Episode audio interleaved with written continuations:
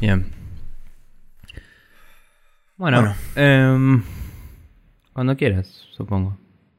Ah, espera que dejé el agua del otro lado de la tele. Pasa.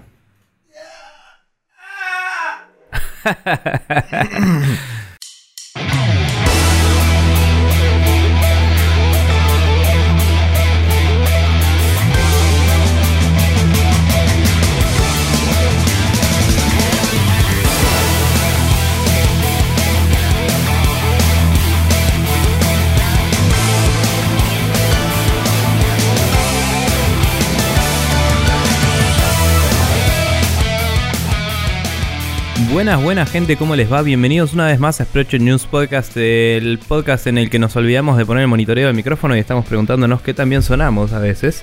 Y ahí estoy. Eh, mi nombre es Nicolás Viegas Palermo y estoy como siempre con el señor Maximiliano Carrión del otro lado de la internet. ¿Cómo estás, Maxi? Eh, estoy encerrado en la covacha porque hace mucha agua afuera. Entonces Sí. hay que quedarse adentro. Sí, Eh, pero como adentro de están semana- los jueguitos, eh, está todo bien. Es un fin de semana de infinicomida, eh, jueguitos y dormir, tal vez. Eh, Sí. Sí, yo no, por ahora no tantos jueguitos, porque mucha comida y amiguitos.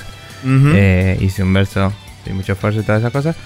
Em, pero tal vez más tarde, quizás. Sí, No. el, el nivel de, de, de vacunosidad en sangre es muy alto eh, durante estos días. Yo todavía, desde ayer a la noche que no como, tampoco almorcé, así que este, estoy todavía con este, residuales, residuales vacunos, calculo que hasta hoy a la noche, porque todavía siento los cachos de asado en mi estómago. Pero en fin, Bien. eh, acá estamos y mm, nos disponemos a- a ir hacia algún lugar. Perfecto. Eh, retomando entonces el podcastismo en particular, vamos a agradecer a todos ustedes por haber pasado de comentar, entre los cuales están Pomelo Textex, Marce Orosa, que nos recomendó potenciales futuros oyentes, a potenciales eh, futuros oye- oyentes. Sí, ambos dos, Eh, Pomelo Textex y Marciorosa, ambos dos nos recomendaron a, a personas diferentes a través del Twitter Universo, eh, que veremos si potencialmente nos escucharon o no. Bien, eh, Matías Paz, eh, Teodoro Cordura, Neko Bacchiani, Jorge Peiret, Santi Aboy y Brian Ezequiel Greco Ribanera, eh, como dije, entre otros. También nos habían mandado un documento que no llegué a leer. Sí, yo lo tengo, lo tengo bajado. privado. Y- No recuerdo quién había sido el que nos había mandado el documento, Me pero voy a fijar en breve, pero mientras puedes dar tu comentario destacado de la semana, si querés. Me parece muy bien. Sí, el comentario destacado de la semana dice eh, Teodoro Cordura. Yo estoy en la misma posición que Nico. Hace rato mandé a la mierda el PS Plus porque los juegos gratis, entre comillas, no me rindieron nunca, excepto el Rocket League. Probablemente lo termine comprando en Switch, hablando justamente del Rocket League, y jugaré con el resto de las consolas si hay cross-platform. Si no, se terminarán, eh, si no se terminan poniendo la gorra. Eh, por otro lado, no soy muy del multiplayer, pero me gusta mucho que se esté avanzando en la idea de unificar este último punto. Siempre me pareció super wow backwards que cada plataforma, o retrógrado, que cada plataforma tenga un multiplayer para un juego multiplataforma. Quizás es un punto técnico que se me escapa, pero nunca me cerró. Bien. Sí, Eh, usualmente con el tema de, de las de lo que son la- las interconexiones de diferentes redes, mm, tiene más que nada, me parece a mí, que ver con el esquema de negocios de cada una de las plataformas que una de las tantas formas de cooptar a sus clientes, además de tener un determinado catálogo específico que puede o no apelar a determinadas sensibilidades, tiene que ver también con el hecho de que si la gran mayoría de tus amigos o tu entorno se compra una consola en particular, medio como decíamos la semana pasada, Sí. es medio como que estás prácticamente obligado a caminar la misma senda. O sea, si todo tu entorno tiene una PlayStation y juegan, son de jugar mucho online y demás, es como, bueno, ok, me voy a tener que comprar una PlayStation porque si juego en PC o me compro una Xbox, es como que voy a estar más solo que loco malo. Sí, sí, igual eh, la implementación o no de cross platform y eso tienen también tienen mucho que ver con temas legales por un lado y con eh, temas de arquitectura por otro. Porque Sí. tienes que planear tu sistema de una forma que tenga en cuenta las formas en las que planean su sistema los demás. Y, y es medio difícil cuando todos están planeando sus sistemas a la vez. o sea, Sí, por supuesto. entonces es como, qué sé yo, eh, eh, es como que es más fácil puentearlo una vez andando eh, que diseñarlo entre todos. pero también es más desprolijo y complicado de implementar. Y plata y legales y eh, compartir la información de tu usuario con otra red probablemente implica cambiar el user agreement y hay que ver si eso repercute o no y cosas. Entonces Sí. eh, no es tan fácil.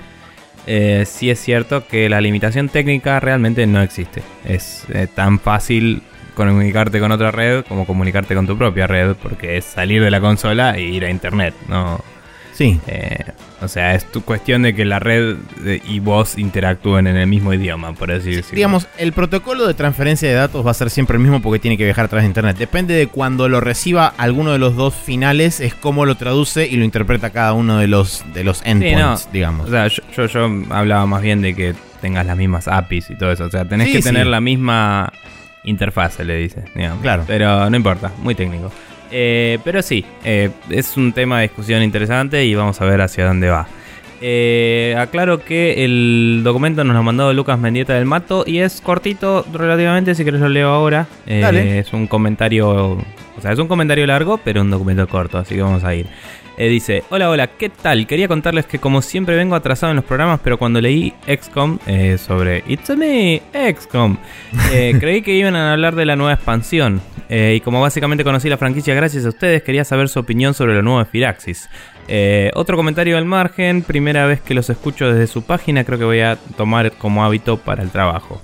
Eh, porque nada, en nuestro, en nuestro sitio hoy hay un Tumblr re livianito que solo tienen embebido el player, así que eh, carga rápido y no debería ofender ninguna...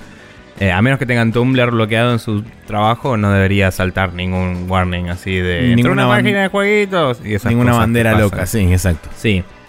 Eh, con respecto a XCOM 2, War of the Chosen, me gustaría recomendarlo tanto a ustedes como a cualquiera que le guste un poco eh, el estilo de juego. Arregla, agrega y amplía todo el contenido que vienen sacando desde el reboot de la franquicia. En una primera instancia se nota que es mucho está mucho mejor optimizado, que eso lo había escuchado, ahora hablamos un poquito de eso. Sí. Eh, o por lo menos eh, des- desapareció el tiempo de carga que había antes de cada misión. Las eh, facciones y enemigos agregados le dan mucho, mucho más jugo al juego e incluso te dan una mejora puntual para minimizar la molestia del timer en las misiones. Eh, haciendo que el mismo empiece a contar desde el momento que te descubren. Ah, eso está bueno. Eso está muy Em, interesante. En las misiones para, eh, para las facciones aliadas ya no contamos solo con civiles, sino que en algunas tenía fuerzas de la resistencia locales, que si bien yo no podía manejarlas, me ayudaban bastante a repeler la amenaza. O sea, NPCs aliados, está muy bueno. Eh, todo el tema de las investigaciones también tiene mejoras y muchas más oportunidades para disminuir el tiempo de espera. En fin, no me quiero ir mucho por las ramas y tampoco contarles todo, me encantaría que lo prueben y hasta incluso algún video en el canal, aunque sean solo un par de misiones, eh, con impresiones probándolo por primera vez eh, con las nuevas mecánicas. Perdón por no comentar nada del capítulo, pero estoy muy manija con esto. Saludos y gracias y sigan así. Así que nada, gracias a Lucas Mendieta y le- la verdad es que yo no es que no me gustó, pero me quedé con un poquito un mal sabor de boca con XCOM 2 comparado con el 1 y como que me últimamente tenía más ganas de volver a jugar al 1 que de volver a jugar al 2. Em, pero me alegra saber que estas cosas parecen estar yendo en una dirección que arregla bastante las cosas que me molestaban del 2. Eh, Sí. Y me da un poco de intriga y curiosidad. Yo- O sea, puede ser. Que lo Sí, compre. yo escuché la semana pasada eh, el último podcast de Gamers with Jobs, donde justamente uno de los chabones hablaba sobre la expansión de World of the Chosen. Y la verdad que, o sea, complementando esto con esos comentarios en el podcast, me, me atrajo bastante más que lo poco y nada que sabía. Y me pasó un poco similar a como te pasó a vos. De hecho, a mí, por ejemplo, XCOM 2 de entrada, cuando me enteré de lo del tema del timer y las misiones con, con turnos este, predefinidos y qué sé yo, eso ya es como que me impactó negativamente porque es Mm. algo que a mí personalmente me jode a nivel fundamental en un juego. O sea, al punto tal que puede llegar a ser que no juegue un juego únicamente porque tiene ese estilo de mecánica o ese estilo de elección a la hora de distribuir Sí. cómo uno tiene que jugar. Entonces, el hecho de que hayan incluido, por ejemplo, en este. Mitigantes, digamos, sí. Claro, en este juego hayan incluido factores que mitigan eso o que ayudan a que se equilibre un poco más la balanza hacia, hacia el lado que a mí me gusta jugar. Es como, bueno, ok, lo, lo- lo puedo considerar. También está el hecho de que agregan, bueno, estas facciones extras, que agregan también otros factores externos, como por ejemplo cuando vas a luchar alguno de los mapas donde fue, estuvo alguna ciudad tomada y todo eso, aparecen los famosos Lost, que son gente que fue, digamos, carbonizada o fue eh, explotada así cuando cayó la invasión Sí. alienígena y son una suerte de zombies que se mueven en horda. Algo muy interesante es que, por ejemplo, a los Ah, esos al- atacaban a todos, ¿no? Atacaban a. son a neutrales, cualquiera. exactamente, claro. O sea, dependiendo de quién agreda a los bichos o quién, digamos, pueda lurear a los bichos hacia otro lugar, es a quien le van a terminar atacando. Algo muy interesante de la mecánica de los Lost es que los, los disparos son gratis si los matás. O sea, si vos le, le disparás a uno y lo matás, no te cuenta como, un, este, como una acción. Y así puedes seguir Ah, mira. disparándole a todos. Y si los bajás a todos de movida, no te consumió una acción y podés seguir moviéndote. Ahora, si O le sea, pifiás, Solo si los matás. exactamente, si le pifiás, eso te cuenta como una acción completa. Ok, interesante. No sé cuál es la justificación narrativa, pero interesante. Supongo que es simplemente eh, no están armados, entonces es fácil ametrallarlos a todos. Claro. Pero nada, igualmente creo que personalmente el XCOM 2 lo que más me jodió más allá de eso, eh, lo que más me jodió fue la decisión, esto es muy personal y pelotudo tal vez, de cambiar la, la estética. Eh, me gustaba mucho el XCOM 1 que se veían, y lo habían dicho que era parte de la gracia del diseño del juego y todo, que se veían como muñequitos los chabones. Sí. Eh, y me parece que te daba una capa de abstracción sobre el juego que te dejaba jugar al XCOM, ¿me entendés? Mm. Mientras que en el 2, toda la historia girando alrededor de que vos sos el commander y te vienen a buscar y qué sé yo, le añade una capa de seriedad y de importancia a la historia que eh, no te digo no me importa, pero es como que me jode más fallar en un juego que tiene énfasis en la historia que fallar en un juego que tiene énfasis en los sistemas. Eh, y me pasa que el XCOM 2 me resulta una experiencia, no es obviamente tan narrativa, pero una experiencia mucho más narrativa que el 1. Y cada vez que lo juego y pierdo, me da un toque de paja que no pude resolver la situación, ¿me entendés? Sí. Mientras que el Sí, sí, 1 sí. es, me voy a jugar el XCOM, aguante todo eh, y, y darme la jeta contra los aliens hasta que uno de los dos muera. Y me parece más lighthearted, como le dicen, ¿no? Más como eh, eh, jugable y no tan... eh, Sí, más distendido, no, no tan solemne. High stakes, ¿no? Eh, altas... alto riesgo, alta recompensa. Sí. Pero nada, entonces esa boludez hace que el juego me pese más jugarlo. Eh, Claro. Porque nada, es como que hay que meterse más, te pone un poco más nervioso, todo el ambiente y todo es mucho más tenso. Y me doy cuenta que no es que me estresa, pero me- no, me, no me copa tanto como jugar al 1 por eso. Eh, pero Sí, bueno, no sé, le daría una, una probada a la expansión. Quizás, eh, sí, eh, algún video algo habría que hacer. Lo tendremos en cuenta. Gracias por la recomendación. Muy bien escrita y, y redactada. Así que bien por eso también. Y nada, gracias a, a Lucas Mendieta del Mato por eso. Así es. Eh, Vas a leer bien. también la recomendación de. No, bien, perfecto. No, vamos a Entonces, dejarlo ahí. Ya hablamos suficiente de ustedes, Para- personas. Ahora vamos a hablar de nosotros.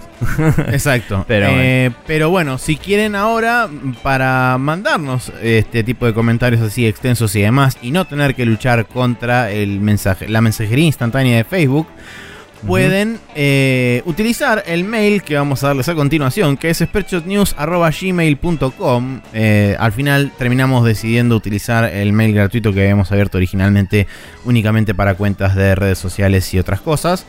Eh, Ese mail ahora va a estar disponible para ustedes a que nos manden como supieron mandarnos en algún momento y como esperamos que lo hagan de acá en adelante. Eh, ya sea comentarios como el de Lucas Mendeta del Mato, ya sea eh, temas de discusión como fue la vez anterior, que fue Martín...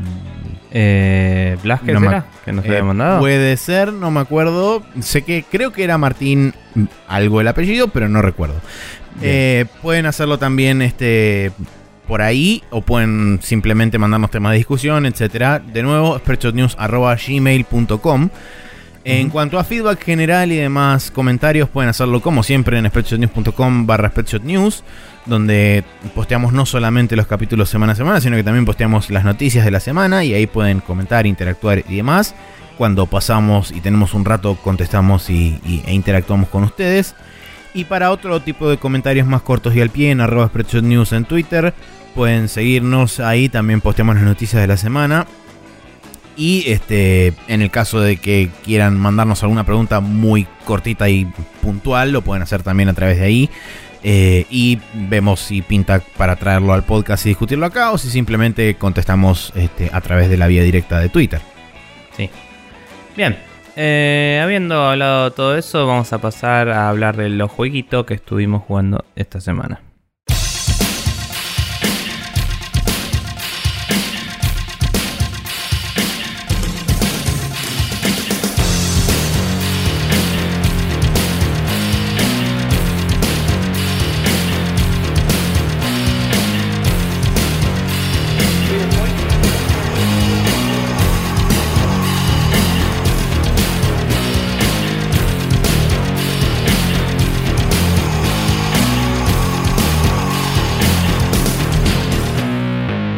Y estamos acá en el Now Loading donde vamos a hablar de los juegos que estuvimos jugando esta semana. Eh, no hay ninguna sorpresa de mi lado, así que si querés arranco contándote un poco más de Overwatch. Eh, no jugué tanto esta semana, pero jugué las partidas de clasificación. Eh, gané 8 de 10, lo cual es bastante copado. sin embargo, la forma en la que te reconoce el rating y te ubica en el, en el rango correspondiente es por el desempeño individual y como yo estaba haciendo de Reinhardt, que es el tanque defensivo del equipo. Claro. Eh, y soy medio cabeza y a veces me mando al frente, me morí algunas veces más de las que debería y aparte porque mi equipo no siempre era particularmente brillante. Eh, también me han logrado flanquear y cagarme a tiros mientras yo trataba de defender gente. Eh, así que me morí más veces todavía. Eh, entonces eh, me dio un rating de unos eh, respetables 1390 y pico dentro del ranking que hay, el rating que hay. la cosa es así, si vos estás de, creo que es de 0 a 1500, estás en bronce. Si pasás 1500, pasas a plata. En alguna temporada anterior estuve en plata, pero solo jugué dos partidas o algo así, ¿no? Fue como, a ver qué onda esto, y me metí y era interesante el hecho de que, a pesar de que sigue habiendo imbéciles zarpados, es como que hay un impulso un poco más grande por ganar la partida y menos por, uy, mira cómo fragueo estos noobs y esas cosas. Em, pero bueno, y aparte la inclusión del Deathmatch y Team Deathmatch hace que la gente que quiere fraguear noobs eh, tenga otro lugar a donde ir también. Así que nada, es, lindo eh, poder jugar en partidas así con un poco más de gente empujando el puto carrito en vez de, en vez de yendo a, uy, mira, ese perro tiene la cola peluda y esas cosas. Y está bueno cuando uno levanta el puto escudo de Reinhardt y la gente dice, ah, un escudo, voy a ponerme atrás de él en vez de ir por cualquier otro lado a la muerte. Y nada, las dos partidas que perdí era porque el equipo era retardado directamente. Y nada, eso. Em, pero bueno, hubo lindos comebacks, hubo algunas peleas bastante peleaditas y me interesa ver si puedo ponerme un poco con el competitivo esta temporada. Eh, va a durar dos meses, como habían anunciado los de Blizzard, así que eh, tengo tiempo, pero eh, la vida está un poco movidita últimamente entre visitas de amigos que han venido de tierras lejanas y eh, gente que se va a vivir a tierras lejanas y cosas así. así que estoy medio como de acá para allá. Claro. Em, pero bueno, cuando hay tiempo se overwatchea. y nada, si querés hablas vos o sigo con otro.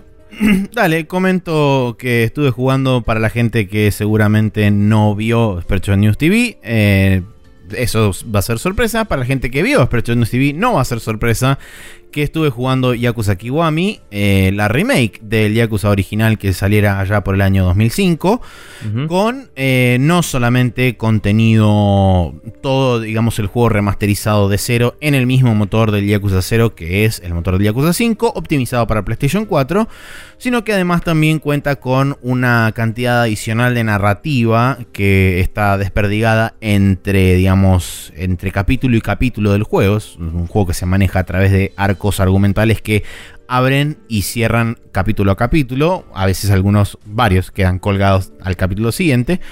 Em, pero digamos, esto está ambientado en una gran historia que mm, se conduce a, lo largo de todo el juego. Entre capítulo y capítulo agregaron cinemáticas extras mostrando qué sucedía mientras el personaje que nosotros manejamos, que es Kazuma Kiryu, está 10 años metido en la cárcel. Entonces te muestran la progresión de cómo uno de los personajes termina desde su estado inicial, que es pre-arresto de nuestro personaje principal, hasta el, su, estadio final, que es cuando lo encontramos por primera vez después de que salimos de la cárcel, que es literalmente otra persona. Y es como cómo llegamos de A a B. Y eso te lo muestran eh, segmentado a lo largo del tiempo entre capítulo y capítulo.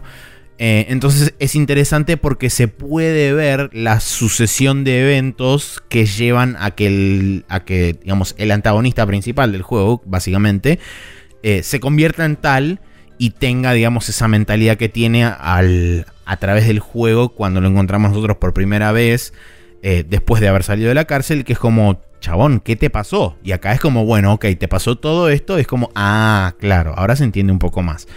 Sumado a eso, tiene varios agregados, retiene muchas cosas de Yakuza 0 porque este juego fue desarrollado medio a la par con Yakuza 0, ejemplo puntual, los tres estilos de pelea que tenía Kiryu en el, en el Yakuza 0 los retiene para este juego, el Rush, el Brawler y el Beast, que son Rush es, un, es una suerte de eh, velocidad antes que eh, daño, donde vos sos muy ágil, muy rápido y podés inclusive cuando apretas el botón de defensa y te moves con el análogo izquierdo, podés esquivar golpes haciendo movimientos de cintura y podés contraatacar al instante haciendo que le puedas interrumpir los golpes a los enemigos. El brawler es más un estilo balanceado donde tenés la posibilidad de contraatacar, o sea, por ejemplo, vos te pegan una trompada y si apretás el botón, eh, ya sea de piña o de patada, en el mismo momento que te están pegando, podés hacer un contraataque instantáneamente después que te permite a vos continuar el combo. Además, el estilo Brawler en particular tiene, es el único de los tres que logra romper defensa y dejar estuneado al,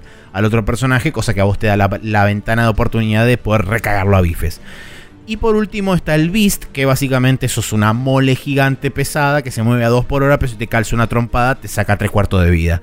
Entonces, eh, y además tiene la ventaja de que cualquier objeto que esté en tu rango de, digamos, en tu alcance de, brazo, podés, cuando apretas el botón de trompada, automáticamente el chabón puede manotear un elemento del escenario y revoleártelo en la cabeza y utilizarlo como arma. Que es muy interesante mm. también. Eh, y además de eso tenés el último estilo de todos y este estilo está atado a una de las mecánicas nuevas que me parece que es fantástica, eh, que es el estilo Dragon of Dojima, que es como se lo conocía a Kazuma Kiryu previo incidente que lo meten en cana, o sea que termina el preso este estilo de pelea es básicamente el único estilo de pelea que tenías disponible en el primer juego original. O sea, es el mismo moveset con la única diferencia que está, digamos, una vez que vos salís de la cárcel, como pasaste 10 años metido en prisión, eh, es como que, entre comillas, perdiste tu toque. Y ese estilo de pelea está atado directamente al nuevo sistema que se llama Majima Everywhere, donde eh, Goro Majima, que es otro de los personajes, eh, de hecho era el segundo personaje jugable de Yakuza 0, está representado como casi te diría un coprotagonista, pero desde el lado antagónico, porque es un personaje que su único objetivo es lograr que Kiryu vuelva a ser el Dragon of Dojima que era previo a la cárcel y que tenga de vuelta todo su poder y qué sé yo, porque básicamente se lo quiere enfrentar a una pelea y quiere que sea de igual a igual. Entonces el chabón hace literalmente de todo Mm. Eh, para que vos puedas lograr volver a tu, a tu digamos, eh, apogeo previo. Y es muy interesante cómo lo hacen, porque lo que sucede es que vos te lo puedes encontrar caminando al chabón por la calle y él pelea contra vos. Cada una de esas peleas te va habilitando diferentes habilidades en el árbol de habilidades del estilo dragón. O sea, perdón, ¿hay algún preámbulo a que aparezca o eh, aparece literalmente en cualquier lado? Porque cuando dijiste Everywhere, tipo, imaginé inmediatamente a Droopy que aparecía en cualquier lado. Cuando abrías una puerta, es tipo, ¡ay, está Droopy! Aparece en cualquier lado. Bien. O sea, okay. Para poner un ejemplo puntual y que no es muy spoiler, hay unos conos de tránsito que son bastante grandes, mm, bastante más grandes que un cono normal de tránsito. Y de repente vos vas caminando por ahí y uno de los conos de tránsito se empieza a mover. Y cuando vos te acercás y apretás un botón para interactuar, lo levantás y está el chabón escondido ahí abajo. Y es como, ah, me sorprendiste, vamos a pelear. Y es como, ese estilo de cosas. Después hay otro que, por ejemplo, sale de adentro de un tacho de basura, sale de adentro de un manifold del piso de, las alcantarillas y determinadas. O sea, esos son, digamos, los momentos donde el chabón te sorprende, porque encima hay diferentes tipos de Majima. Tenés el, el Majima este que es el Surprise Majima, que es literalmente el Majima Everywhere. Después tenés el que va caminando por la calle, que simplemente va caminando por la calle. Y cuando te encuentra, se te viene el humo y te empieza a pelear. Después, eh, y dependiendo de en qué momento de la historia te lo vayas cruzando, puede ser el, entre comillas, Majima estándar puede ser el Majima Breakdancer, que es básicamente uno de los estilos que tenía en Yakuza 0, que pelea medio haciendo breakdancing. Y después está el Majima Slugger, que es él con un bate de béisbol donde te caga batazos. Ok. Eh, que también es otro de los estilos del cero. O sea, si le estás peleando siempre, es como que la premisa de que te quiera pelear en igualdad de condiciones es medio pelotuda. Eh. Sí, es bastante boluda. Pasa que eh, está muy bien implementado porque no son uno atrás del otro estos eventos. Son mm. bastante desperdigados. Además tenés eh, un, Pero es la que antes de que termine siempre se escapa y te dice, ¿vas a ver la próxima? o algo así. O... Cuando, digamos, cuando lo derrotas, el chabón en realidad te dice, bueno, ok, eh, es, como que estás volviendo de a poco y medio como que el chabón te dice, en, eh, te, da a entender que no está peleando con su 100% contra vos. Es como que está peleando un cachitito más arriba de tu nivel y de hecho lo notas a través de, la, de, la, de la UI del juego porque progresivamente su vida se va agrandando, progresivamente va avanzando la historia, vas avanzando vos con tus habilidades y con los demás estilos y vas avanzando este, con la cantidad de puntos que le vas alocando a las, a las otras habilidades. Eh, el estilo dragón, que es con el que le peleas con Majima, sube automáticamente cuando llegas a determinados eh, milestones a lo largo de ese enfrentamiento continuo que tenés contra él. De hecho, por ejemplo, en un determinado momento, uno de los, de los lacayos de la familia Majima, porque también es parte, digamos, de, de los Yakuza del chabón este, te manda un mensaje de texto diciéndote, eh, bueno, ahora el jefe se, un, se está tomando un descanso en alguno de los parques, así que durante un rato no te va a joder, así que puedes hacer lo que quieras sin, sin ningún drama de cruzártelo por ninguna parte. Entonces es como que te dan esos lugares de respiro para que puedas hacer, ya sea sidequest, seguir con la historia, etcétera, etcétera. Pero en líneas generales, eh, los sistemas digamos, de, lo que, de lo que es el juego retienen mucho, por supuesto, del, del Yakuza original, la misma historia y demás, expandida en, alguno que, en algún que otro lugar donde no, había quedado, no habían quedado demasiado, demasiado claras las cosas. Insertaron cosas de Yakuza 0 como por ejemplo volvió el Pocket Car Racing, que son básicamente los autitos en, de miniatura en juguete que andan por el circuito tipo... Em, no es tipo karting, pero son los que tienen como los, los distintos senderos por los que andan. No me sale el nombre ahora particularmente. sí, el, el, Escalectric. Eso. Bien. Exactamente lo único que haces es acelerar y frenar o, doblas en ese también? No, lo, único que haces es eh, customizar el auto con diferentes partes ah, y vos lo pones sobre el, sobre el circuito y van dando, dando vueltas y digamos la única acción que vos tenés es, por ejemplo, si el auto se va de balance en alguna de las curvas, vos con, una, con un botón puedes hacer que se rebalancee para que no salga del carril y salga volando a la mierda y se explote al carajo. Em, es interesante, tiene muchísima aleatoriedad ese juego, porque hay momentos en donde por ahí el autito vuela y cae de vuelta en el circuito, y hay veces donde el autito vuela y cae de costado, y aunque vos lo intentes balancear, sale volando a la mierda, y es como, bueno, tengo que jugar esta carrera 72 veces hasta que el RNG del juego se alinee con los planetas y con el resto del universo para que la carrera salga bien y no salga volando para cualquier lado mi autito.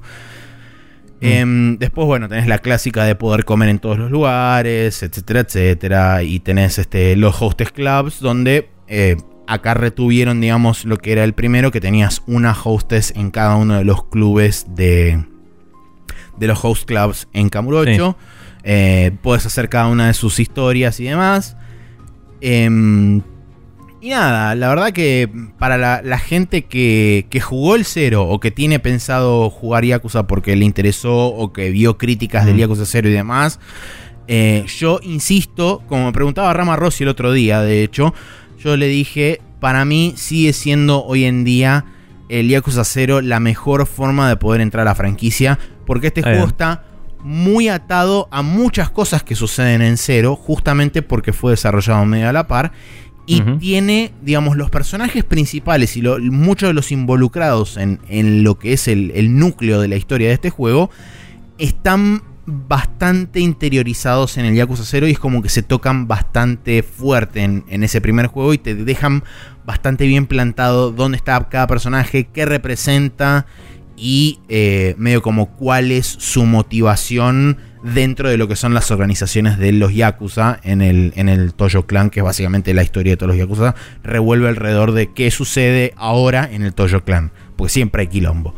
Mm. Em, entonces me parece que si quieren arrancar por algún lado la saga Yakuza, insisto, Yakuza 0. Y si les gustó Yakuza 0, Yakuza Kiwami es una súper mm. digna secuela. Y es eh, no voy a decir más de lo mismo, pero tiene un poco de ese condimento de muchas cosas similares puestas de vuelta, remezcladas y adaptadas a lo que es hoy por hoy un juego bastante más moderno.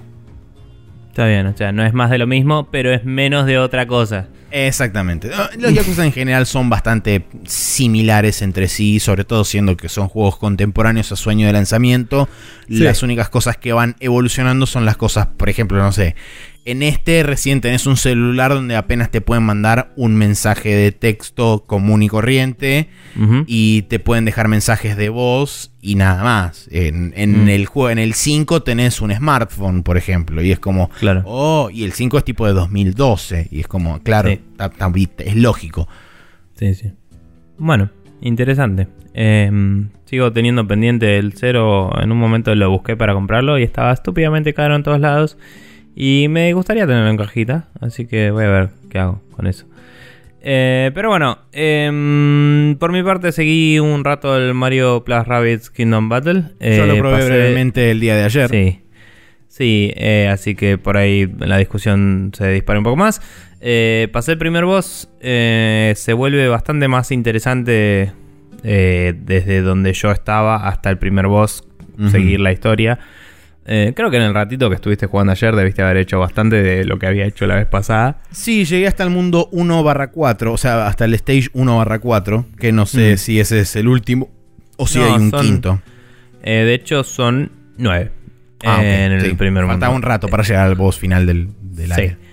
Pero de hecho, sí, la, la, primera vez que lo jugué, jugué solo hasta el, hasta el dos o tres. O sea que ya sí, habías visto lo que yo te conté la vez pasada. Eh, porque estuve muy poquito la primera vez. Pero bueno, eh, pasé el primer mundo. Eh, la verdad es que le van agregando mecánicas más y más interesantes. cuando destraban el Tech Tree es donde. Va, el Tech Tree. El, em, sí, qué sé yo, el, árbol de, habilidades.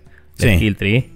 realmente se vuelve ahí donde puedes empezar a decidir vos cómo vas a jugar, digamos, porque hasta ese momento estás jugando con las mecánicas básicas, pero de golpe es como que, ok, estas son mis opciones. Eh, tenés algunos skills de movilidad, skills de ataque y skills de especial, digamos. Son como tres, tres, ramas del skill tree por personaje. Eh, cada vez que cumplís una misión te da una cantidad de orbs que en realidad no es la cantidad que te dice, sino que cada personaje gana esa cantidad de orbs. O sea que en realidad te dieron más, digamos. Pero bueno. Eh, entonces, las comprar un skill te puede salir 10, 15, 20, 30, 40, 50, 60 orbs, lo que sea, así, eh, incremental. Y entonces vos tenés que hacer la típica decisión de me gasto los puntos que tengo o espero a tener más para comprar una habilidad. Hay skills nuevos, hay skills que son simplemente una mejora de un skill que ya tenés. Eh, como algunos son incrementales, o sea, puedes volver a evolucionarlos varias veces, pero cada vez sale más, más platita. Em, la eh, Rabbit Pitch tiene uno que le permite. Eh, vos en un movimiento, como había dicho, puedes taclear a un enemigo y seguir. Y taclear al enemigo es gratis y le hace daño. Eh, Rabbit Pitch tiene una habilidad que le permite taclear a dos enemigos. Entonces y, vos dentro de tu área de movimiento te puedes mover todo lo que quieras. Entonces puedes ir, taclear a uno que está en la punta izquierda, ir, taclear a uno que está en la punta derecha y después quedarte parada en donde quieras dentro de tu área de movimiento. Eh, o sea, no, no es que tenés un límite de cuántos casilleros puedes moverte, sino que tenés un área en la cual podés terminar después de todas las acciones que hagas en tu movimiento, digamos. Claro. Eh, lo cual es interesante, es un approach medio distinto a cualquier otro juego de ese estilo. Em, pero bueno, también después si seguís poniéndole puntitos puedes hacer que taclee tres o inclusive creo que hasta cuatro veces. Eh, lo cual si vos te inclinas mucho hacia ese tipo de juego puede ser valioso para vos porque es bastante daño gratis, digamos. Em, y como Peach tiene después una habilidad que también destrabas que es un escudo. Eh, el escudo le permite... No, es, es, la primera que te dan el escudo. Bueno, después poder curar también y todo eso. Eh, como que tiene cierto valor tenerla en el medio del quilombo, porque se puede poner escudo para defenderse a sí misma de daño básico. Eh, entonces puedes ir, taclear a todos, quedarte con el escudo, nadie te puede pegar mucho y cuando estás cerca de algún aliado los curas, porque tiene un área de curación. Y después de última la sacas hasta que tenga el cooldown y lo volvés a mandar. Cosas así. Eh, destrabé a Luigi. Luigi es sniper. Eh, tiene un rango de ataque pelotudísimo. O sea, es larguísimo, zarpado. Eh, el sniper es la aspiradora de Luigi's Mansion, lo cual es bastante simpático. Eh, igual inmediatamente compré otra mejor y tiene forma de aspiradora, pero no es. O sea, podrían haber hecho algo como upgradear la aspiradora y en vez de eso es como es otra. Y me pareció como, bueno, mataste el detalle simpático inmediatamente. Eh, hmm. Porque en el Luigi's Mansion se actualizaba la, aspiradora. Entonces podrían haberle puesto distintas nozzles y cosas que tenía en el juego. Claro. O sea, que sea la misma que le vas cambiando la boca o que le cambias el, la lucecita de atrás o volvés así. Podrían haberlo hecho, pero no lo hicieron. Em, y nada, lo que tiene interesante el Luigi es que su habilidad de movimiento fue la que inmediatamente compré, es que puedes saltar más de una vez. O sea, vos puedes saltar, como dije la otra vez, eh, saltando encima de un compañero que te empuja y te multiplica tu área de movimiento, digamos. O sea, te deja aterrizar bastante más lejos. Entonces con Luigi puedes saltar dos veces. Entonces lo que suelo hacer es poner eh, un personaje mío eh, bastante avanzado, otro personaje más avanzado y después con Luigi salto. Y salto dos veces y termino atrás del enemigo y los snipeo desde atrás. Eh, mm. cosas así. Eh, es bastante interesante. Luigi es el que menos vida de los que tengo tiene. Entonces hay que cuidarlo igual. Pero su habilidad de salto le permite de última también hacer una retirada rápida. Claro. Eh, lo único que tengo que hacer es posicionar a los demás en forma en la que les sirvan de plataforma, básicamente. Entonces, como voy a hacer eso y es parte de mi estrategia, también me es bastante importante el tacleo de. de. de, la, de Princess. De, ¿Cómo es? De Rabbit Pitch. Eh, porque ya que la voy a estar moviendo todo el tiempo, me sirve que haga daño de esa forma. Pues no siempre termina el turno cerca de un enemigo como para disparar. Entonces, mm. por lo menos lo tacleé. También puedes tomar las acciones en cualquier orden, entonces podría disparar y después moverme. Eso es una posibilidad. Eh, vos podés hacer tres acciones. Eh, no sé si algún personaje tiene cuatro o algo así. Pero tres acciones que son moverte, disparar y usar tu habilidad. Eh, entonces, en cualquier turno, si vos todavía tenés una acción abierta, como que te deja seguir haciendo lo que quieras hasta que le des en turn, como en el X, como cualquier cosa en la que te sobre una acción.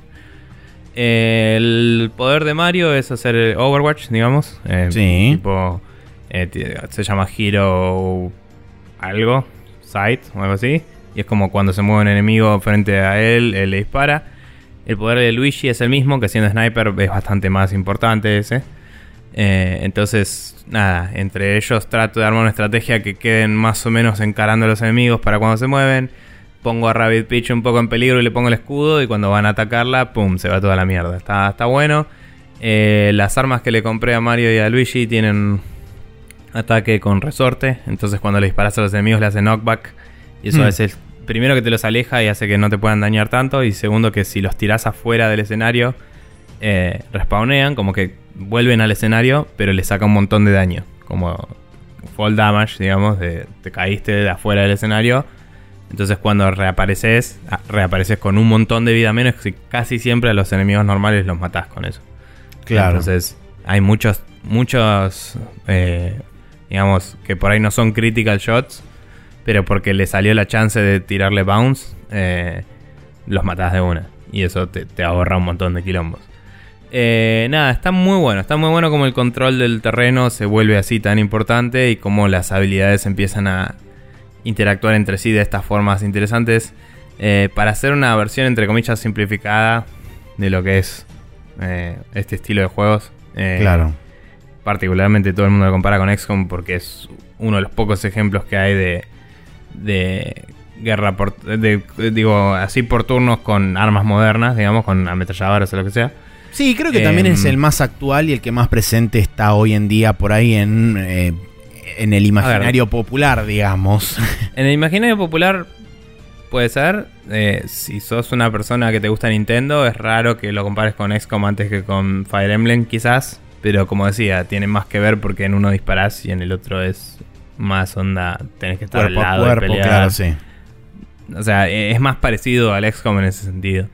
Pero bueno, cuestión que... mm, Nada, realmente eh, está muy bueno. eh, se, y y es, lo que decía es que se enfoca mucho más en estos combos locos que lográs que lo que lo hacía el XCOM. O sea, el XCOM tenía habilidades de soporte y cosas que podés usar para cubrir tu retirada y cosas así, pero en general tienen que ver con resolver situaciones. eh, o sea, tipo, bueno, tengo un chabón muy expuesto, le tiro una bomba de humo y suben sus chances de evasión o cosas así. Mientras que acá tenés cosas que podés eh, reusar varias veces. Porque las bombas de humo tienen una cantidad de munición limitada y eso en el Acá es como siempre que tenés un compañero puedes saltarle encima. Eh, siempre que hay un enemigo lo puedes taclear. Entonces es como una boludez eh, que puedes hacer que te da.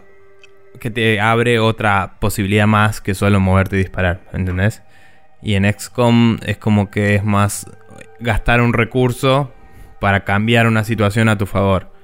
Eh, entonces acá es como que en cada turno puedes hacer una cosa re loca que no esperabas poder hacer si te pones a planearla bien. ¿Entendés? Puedes desencadenar algo bastante reacción en cadena, justamente, y, y lograr un efecto bastante poderoso que a veces terminás pegándole de alguna forma mínimo un golpe a cada enemigo de la pantalla. Claro. Una reacción así re loca. Em, y bueno, también se introdujo, eh, se introdujo el concepto de las armas secundarias con el, con el árbol de skills. Y eso implica que Mario básicamente tiene un martillo. eh, Rabbit Peach y eh, Luigi tienen una especie de carrito que es como una. mm, es como una cosa explosiva que avanza hacia el enemigo. eh, como si fuera una Spider-Man o algo así en, de, de juegos varios. Sí, Eh, sí. La de Luigi tenía un efecto medio loco, me parece. La de, la de Rabbit Peach lo que hacía era solo la tirabas a un enemigo y como que lo iba persiguiendo hasta que explotaba o hasta no sé cuántos turnos o algo así. Eh, lo interesante es que tengo entendido que también puedes saltar sobre ellos. O sea, puedes usarlos como un personaje más para algunos de los Ah. beneficios. Eh, yo la verdad es que no, no los no los upgradeé todavía esos poderes, no los usé todavía, no los tengo. Pero, como decía, todo te da estas nuevas posibilidades, ¿viste? Es como que una nueva habilidad no es solo una nueva habilidad, sino un nuevo abanico de, de acciones que puedes tomar. Eh, y nada, la Claro. verdad se pone muy copado. Eh, bueno, el primer boss fue relativamente interesante, lo, di- lo, lo descubrí al toque, lo que había que hacer, pero fue un poco interesante. Sí hay un par de boludeces que creo que estaban un poco hechas muy porque el libreto dice, digamos. O sea, había cosas que decía, "Ey, no tiene tanto sentido si las mecánicas del juego son así, que esto sea así, pero bueno. Eh, pero fue interesante. Y se me crashó el juego peleándole al boss, así de la nada Yay. y tuve que volverlo a pelear. Eh, estaba tipo, había pasado la primera etapa de obviamente 3 y, mm, y fue como, bueno, no importa, ya sé cómo pelearle y obviamente que lo hice mucho más eficientemente la segunda vez y lo pasé perfecto, digamos. Eh, que perfecto es todos tus personajes están vivos y eh, lo haces en menos de una cantidad de turnos arbitraria que el juego te dice. Eh, que no te lo dice al principio de la misión. Entonces es medio choto porque no sabes cuál es tu objetivo para sacar perfect que te da mejor experiencia y más moneditas. Em, pero bueno, y la única crítica que me olvidé de decir la semana pasada es que no puedes, mientras que el juego te permite destruir la, la cobertura de, de varios materiales, o sea, lo que es ladrillos y un par de cosas así, eh, algunas son indestructibles, eh, no te permite apuntarles. Tenés que apuntarle a un enemigo siempre o no disparar. Entonces, si yo quiero romper una cobertura para que nadie pueda usarla, eh, o quiero eh, asegurarme que le voy a pegar a una eh, cobertura en vez de al enemigo que le iba que, que tengo ahí, porque quiero usar ese enemigo para otra acción, ¿no? Eh, Claro. No puedo. Tengo que apuntarle al enemigo y que el tiro falle y le va a pegar a la cobertura. Como el juego no tiene Tal vez haya alguna habilidad que haga eso, pero como el juego por default no tiene em, que le puedas pifiar, o sea, vos si tenés line of sight le pegás, si, si lo tenés en tu línea de tiro siempre le pegás, tenés puntería perfecta. Claro. Em, la única forma de fallar un tiro es pegarle a cobertura. Entonces, cuando le apuntas a un enemigo y tenés menos de 100% es porque está atrás de algo, y si le pifiaste, le pegaste a ese algo. Sí, tenés en realidad, tres, en realidad tenés tres estados. Tenés totalmente bloqueado, 100%... Parcialmente eh, bloqueado. Perdón, eh, 0% de chance de pegarle, parcial, Mm. cover parcial, que es 50%, Sí, sí, y sin, eh, sin cover, que es 100% de pegarle. Claro, por eso. Pero bueno, a veces ves algún bloque que. eh, me parece que había un par de bloques que medio que implicaban que explotaban. Eh, sí, había unos bloques que explotaban, es cierto. Y no podía dispararle a los bloques para que exploten y dañen a los enemigos que tenía cerca. Entonces tenía que dispararle a los enemigos. Y si le pifiaba, hacía más daño que si no le pifiaba. Y era imbécil. Tipo, me Hmm. pareció muy pelotudo. Que, mm, o sea, te perdés la posibilidad de jugar con los estilos de bloques eh, de una forma eh, activa, digamos. Es como que es más reactivo. Es, si yo me paré cerca de un coso de explosivo, el enemigo no puede tomar la decisión de destruirlo. Tiene que tratar de atacarme a mí y fallar, que es una chance. Y eso también a la IA la limita. O sea, es como... eh, acotaste mucho las posibilidades. Sí, Eh, entiendo. sin una razón aparente. No, no, hay- no veo ningún impedimento eh, real por el cual no hicieras eso. Capaz Creo te que complejiza la IA. Eso puede ser tipo, bueno, mira, no hay plata para hacer que decida todo esto, así que ya fue. Pero Sí. me parece una razón medio pelotuda, la verdad. Puede ser que tenga que ver con un tema de, de no complejizar por demás el gameplay, siendo que lo quieren mantener relativamente simple. Y sé que después por ahí, eh, por lo menos por lo que escuché yo, de gente que ya está en tipo el mundo 3, 4, es como que a partir del mundo 2 empieza a escalar bastante Sí, sí, sí, más eh, exponencialmente y bastante más rápido. Pero bueno, me parece que por ahí eh, no se quisieron arriesgar a sobrecomplejizarlo tanto que en determinado momento gente que por ahí nunca jugó un juego de este estilo se sienta tan abrumada que lo cuelgue y lo deje. No, obvio, pero ponele, las armas tienen un stat que es daño al enemigo y otro stat que es daño al cover. Y si tenés un stat de daño al cover, dañar el cover debería poder ser una acción que tomo, ¿me entendés? Mm. Eh, o sea, no, no sé, es como que me parece un oversight. Debe haber alguna habilidad que está hecha para romper cover, eh, imagino. Eh, o alguna habilidad que te permita targetear un área y si le pegas a esa área rompe el cover o algo así. Em, pero bueno, nada, es medio choto que con el arma básica que te cuesta bastante romper el cover no te dejen, si querés, gastar tu tiro tranquilo en bajar el cover. Em, pero bueno. Eh, y nada, eh, está, está muy bueno. Eh, no sé si vos tenés alguna opinión en particular de lo que jugaste. Eh, ¿Qué quieras no, decir? Es bastante poco lo, lo- digamos, la apreciación es medio como una muy poco porcentaje porque es como que estás medio todavía en la zona de tutorial. O sea, justo corté en, en el área inmediatamente después a que llegás al castillo de Peach que se transforma como en tu headquarters. Eh, entonces es como que mucho, mucho todavía no hay para hacer. O sea, recién pude acceder a lo que es el shop, eh, pude, eh, llegué a acceder a lo que era el shop, donde compré la primera arma nueva para uno de los personajes. eh, y ni siquiera tenía la party completa armada. Es como estaba Mario, Rabbit Peach y Rabbit este, Luigi. Eh, Mm. Y no, no había mucho más que hacer. De hecho, la última misión que jugué fue la que tenés que infiltrarte, entre comillas, por el lugar y que con que llegue uno de los tres personajes Sí. al área designada, pasás la misión. Sí, de hecho, de eso tampoco hablamos. Hay algunos distintos tipos de objetivos a veces. Sí. Y eso es particularmente interesante. Sí, fue, fue Eh. interesante porque tenías, digamos, eh, por lo menos por lo que vi, es como que tenías una bifurcación de caminos y podías elegir Sí. por la izquierda o por la derecha. Eh, Está por- bastante diseñado para que vayas por un camino en particular. sí, si por supuesto, porque te jugando- plantan. Sí, si estás jugando de otra forma, podés mandarte más a la cabeza a través de los enemigos. Pero está, Sí, está sí, penta- obvio. pensado con dos frentes, como vos podés ir por la derecha y tirarle de lejos a los enemigos, o puedes ir por la izquierda e ir a través de los enemigos. Eh, pero, o sea, una implica correr como hijo de puta y otra implica ser un poco más estratégico y ir a cubierto. Pero, Así es. qué sé yo. Sí, Bien. no, por eso, eh, eso me pareció interesante, me pareció algo mm, eh, moderno y digamos... creo que ahí fue cuando empecé a ver que el diseño en nivel sí se condecía con las cosas. Que, que Mm. lo que decía antes, viste, que las primeras, primeras misiones, el diseño del nivel para las habilidades que tenés no, no era relevante. Sí, y sí, acá tal cual. ya empezaba a mejorar eso de, bueno, ok, ahora tengo unas habilidades que me permiten moverme de cierta forma y un conocimiento de las mecánicas que me permite aprovechar este espacio eh, adecuadamente. Tal cual.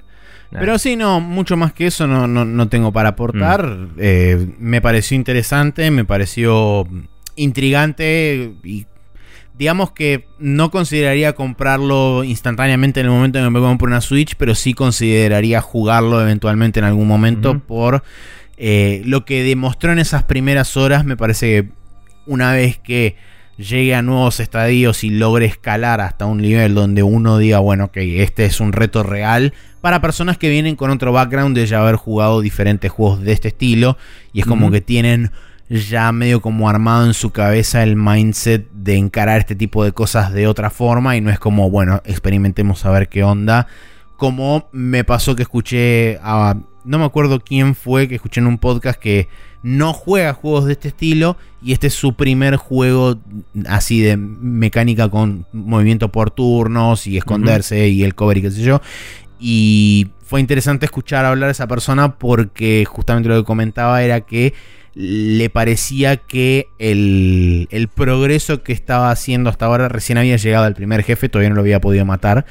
Em, pero el, pro- el progreso de este primer nivel le pareció adecuado para él, para su nivel. Mm. Entonces, mm, quiere decir que claramente está pensado para el que el ramp up de este primer mundo sea como una suerte de primer mundo tutorial y después en el segundo mundo es como que te dicen, bueno, ok, ahora nos vamos Sí. a poner a hablar en serio. Igual si es como dicen, en el segundo mundo le van a romper el orto. Pero bueno, Eh, al, al terminar el primero te destraban la posibilidad de volver para atrás y jugar los mismos niveles en modo challenge, que no estoy seguro todavía qué implica, pero voy a ver si lo hago eh, cuando tenga un tiempo de seguir jugando. Bien. O si sigo con la historia, vamos a ver qué hago. Sí escuché que como está todo muy balanceado al momento, digamos, si seguís avanzando en el juego y volvés a los challenges, te resultan fáciles, lo cual es medio choto. eh, en ese sentido. Claro. O sea, si yo voy y hago el challenge ahora, me va a parecer una experiencia difícil, según tengo entendido. Pero escuché de un amigo que siguió hasta el mundo 3 y volvió a hacer los challenges del 1 y la tenía atadísima porque ya era super OP. Eh, entonces, nada, eso es otro, otro ejemplo más de... eh, está bien que tu nivel soporte estas mecánicas, pero si, o sea, si lo puedes romper por donde sea, eh, capaz, si es un challenge justamente, no sé, darle un árbol de habilidades preseteado y decirle jugar con estas habilidades o algo así, ¿viste? No, no. No sé. Como que apuntan a cosas copadas, pero la libertad que te da el juego misma hace que se puedan romper fácil, quizás. Claro, sí. En, esas cosas. Si seguís la historia principal, sí mejora mucho después del, principio eh, cómo se maneja. Eh, la historia sigue siendo imbécil. Pero, también noté que mientras más lejos estoy del, principio del juego, donde la cinemática de introducción me pareció retardadísima, eh, es como más. Eh, bueno, sigamos la historia y es menos de, oh no, porque los rabbits y no sé qué, y todo ese storytelling que me parecía muy molesto. es como que ahora es más como, eh, vamos para allá, y eso me parece un poco más entretenido y divertido. Pero bueno, claro. Whatever, ya hablamos mucho de esto, así que vamos a pasar a las noticias de la semana pasada.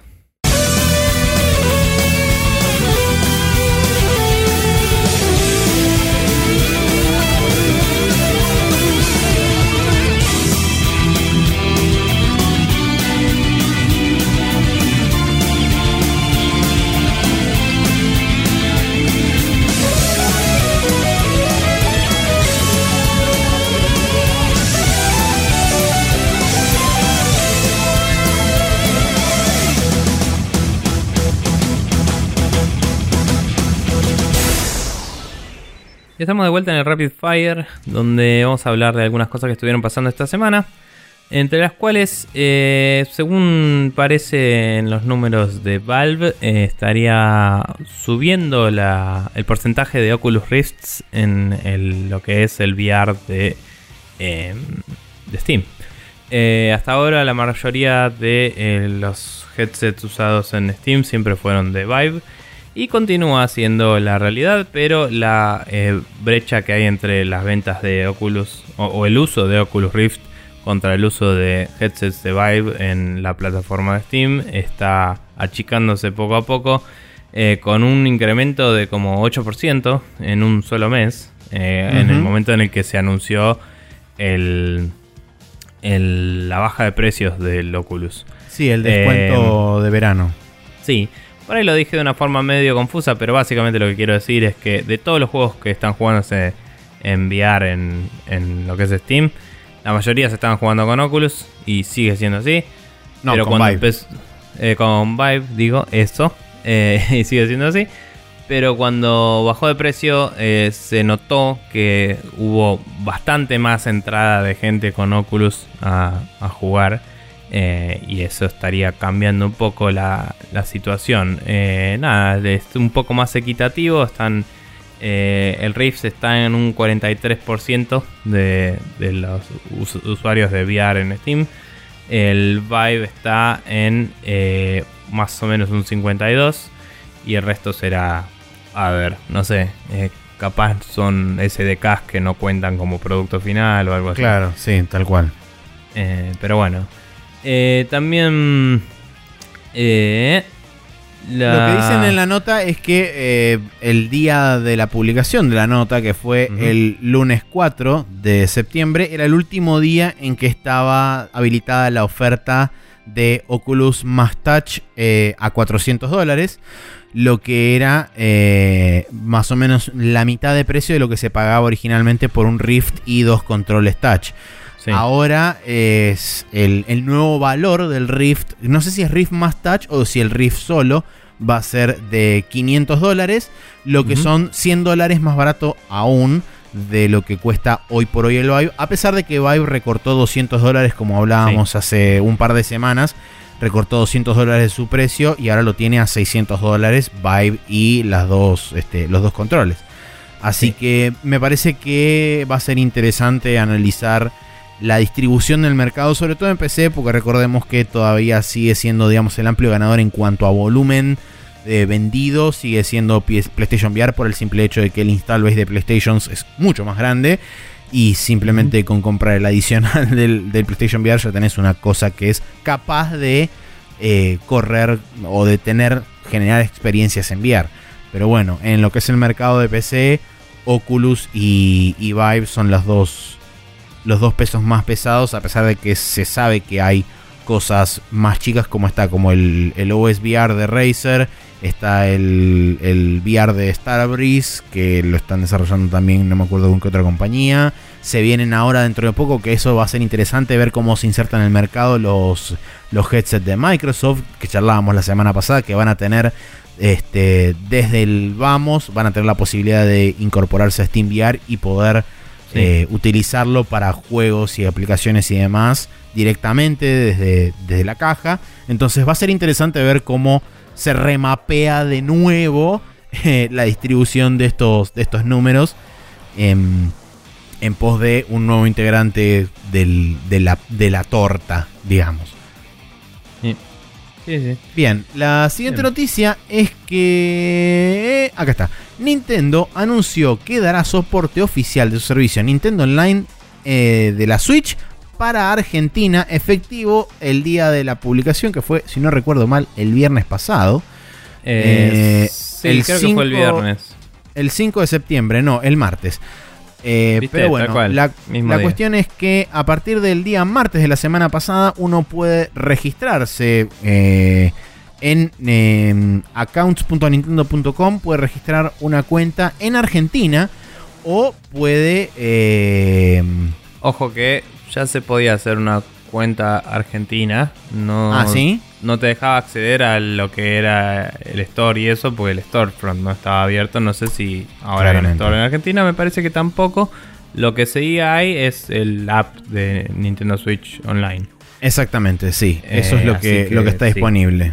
Eh, pero bueno, ahora se puede bajar directamente desde los stores de Argentina de Android y eh, iOS la aplicación correspondiente que te permite loguearte con tu cuenta, que puede ser de cualquier país, no tiene que estar atada a Argentina, eh, y poder acceder a eh, el chatting game, el, coso de Splatoon que te deja ver tus stats y los de tus amigos, eh, y bueno, por ahora nada más en realidad. Sí, habrá que ver si, si más adelante eso significa que se habilitará eventualmente el eShop para el eShop regional para Argentina eh, o si simplemente se limitarán a brindar el servicio de Nintendo Online, que es justamente el tema de los lobbies, el chat y bla bla bla, que eh, recordemos que está gratuito hasta principios de 2018 cuando van a cobrar un arancel anual y no sé si lo subdividirán por este, periodos mensuales o trimestrales o lo que sea para hacer promociones y demás. También habrá que ver cuál es el precio que termina adoptando ese servicio para Argentina, porque recordemos que afuera va a estar en el orden de los 30 dólares anuales, ¿era? ¿O 20? No, 30. 20. Ah, ok, bueno, 20. Entonces habrá que ver em, cómo se traducen esos 20 dólares al precio anual acá en, nuestro país.